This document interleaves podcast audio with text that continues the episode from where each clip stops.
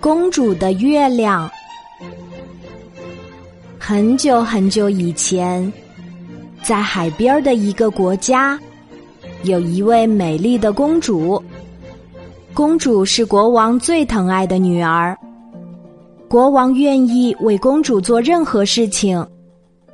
有一天，这位公主生病了，国王很心疼，对公主说。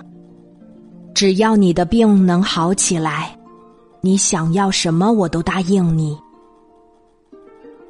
公主回答说：“如果我能得到月亮，我的病就会好了。”国王赶紧召集全国最聪明的人，一起想办法给公主摘月亮。最聪明的大臣说：“月亮太大太远了。”比我们的国家还要大。最聪明的魔法师说：“月亮好像是宝石做的。”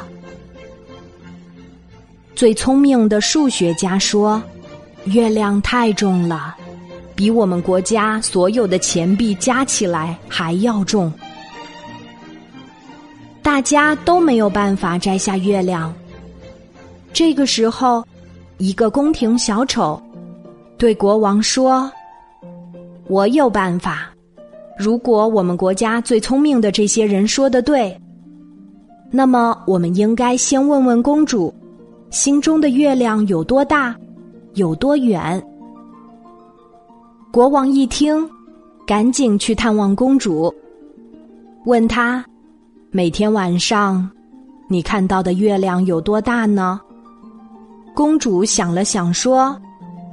大概和我的拇指指甲一样大吧，因为每天晚上，我只要把拇指对着月亮，就可以遮住它。国王接着问：“你觉得月亮离你多远呢？”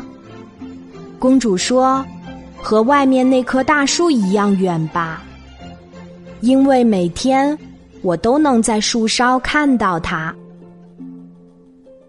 国王又问：“你觉得月亮是用什么做的？”公主说：“当然是用金子做的，月亮又亮又黄。”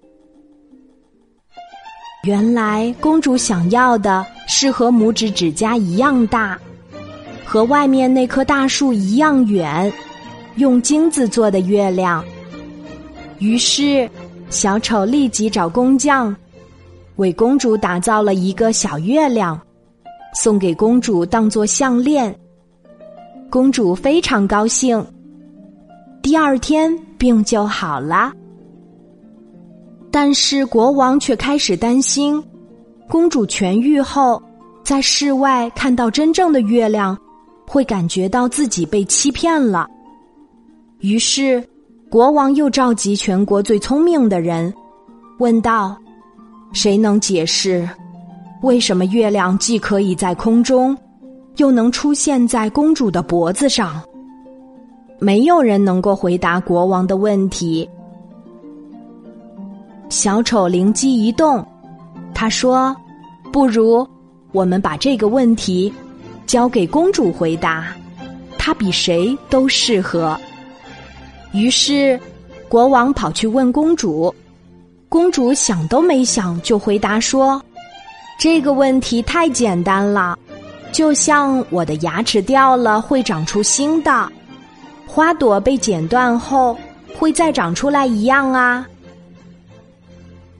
原来困扰了所有聪明人的问题，对小公主来说根本就不是问题。好啦。今天的故事就讲到这里，我是你的好朋友晚安妈妈，小宝贝，睡吧，晚安。